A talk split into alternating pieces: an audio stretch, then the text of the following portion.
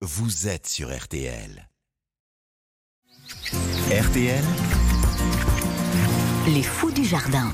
Direction le potager avec notre cultivateur. Bonjour Pierre. Bonjour Alexandre, bonjour à tous. Alors, on a parlé euh, de la culture des épinards, on a parlé la semaine dernière de la culture du radis noir, euh, et ce matin, vous voulez nous parler de la culture du chou asiatique. Voilà, le chou asiatique, le pak choi. Mm. Donc c'est un chou qui est assez répandu maintenant, finalement, euh, directement dans le commerce. On peut acheter des choux et on peut le cultiver au potager un peu partout en France.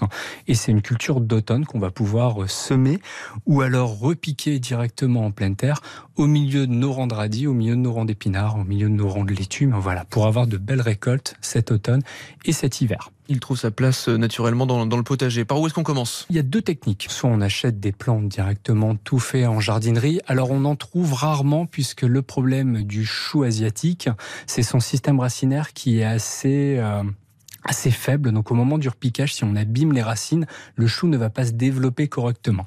Donc il y a deux techniques quand même, puisque je me suis un peu cassé les dents sur cette culture euh, par le passé. Mauvais signe. non, pas tant que ça, je vais Bon. vous donner mes astuces. Soit on sème en godet individuel, soit on sème en pleine terre. L'inconvénient de semer dans des godets individuels, c'est le système racinaire qui est faible. Donc au moment du repiquage, donc de prendre ces godets, de retirer la motte et de les mettre en terre, le chou a tendance à monter en fleurs, à monter en graines, donc il va pas produire de chou. Et ça, c'est dommage. Il fera de magnifiques fleurs, mais c'est pas ce qu'on recherche.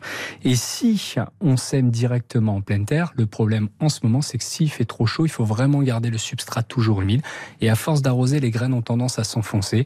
On peut se faire attaquer par les limaces et finalement, on n'a pas de développement du chou. Bon, quand vous parlez de, de semis en, en godet, pardon, mais un, un godet, c'est quoi? C'est un petit pot en terre, hein, c'est Voilà, c'est un petit pot euh, en plastique qu'on peut acheter. Alors moi, là, pour la culture du chou asiatique, je vous conseille vraiment d'acheter des pots, des godets biodégradables ou alors un presse-motte, un presse-motte pour faire vos propres godets sans utiliser de plastique, sans rien utiliser. Donc euh, la motte se forme en fait via le presse-motte. Et on va placer deux graines par motte. Donc pour réaliser vos godets dans des godets biodégradables, c'est quand même ce qui est de plus simple.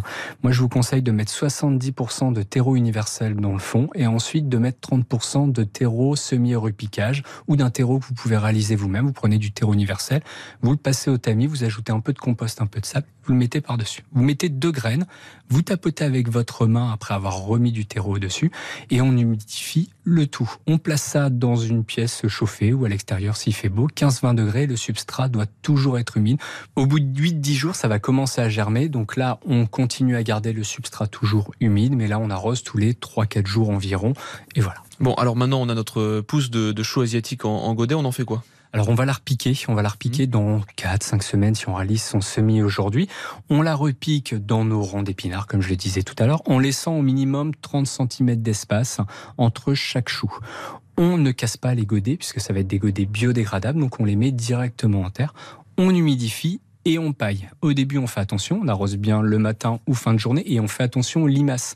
Si vous avez des limaces, la technique de la boîte d'œufs alvéolée, vous prenez une boîte d'œufs alvéolée, vous la remplissez d'épluchures de pommes de terre, vous posez ça autour de vos choux asiatiques et les limaces vont venir dans les boîtes alvéolées manger les épluchures. Donc tous les matins, vous soulevez la boîte, vous récupérez les limaces et vous les mettez un peu plus loin dans votre jardin ou dans votre compost, mais surtout pas chez votre voisin. Bon, comme ça, ça permet de récolter aussi des limaces. Euh, bon, alors ça, c'est on- si on utilise un, un- un godet. Si on n'a pas de godet, Ah ben, si on n'a pas de godet, on va réaliser tout simplement un sillon et puis on va semer nos graines en les espaçant. On retapote pour que la terre soit bien au contact des graines. On humidifie avec notre arrosoir et ensuite on garde le substrat toujours humide jusqu'à temps que les graines commencent à germer. Donc c'est une technique qui fonctionne plutôt bien. Et pareil, si vous vous absentez et que vous plantez vos choux ou vous réalisez des semis, vous pouvez passer des petites cagettes en bois par-dessus pour éviter que le soleil ne tape trop fort dessus et que le feuillage commence à brûler. La récolte, euh, oui, donc ça sera cet automne? Cet automne, tout à fait, Ouais. dans deux, trois mois à peu près. Ok, super. Et ben, la, la culture du chou asiatique n'a plus de secret pour nous euh, maintenant, grâce à vous. Euh, Merci Pierre, notre cultivateur, chaque dimanche. On vous retrouve la semaine prochaine. À la semaine prochaine.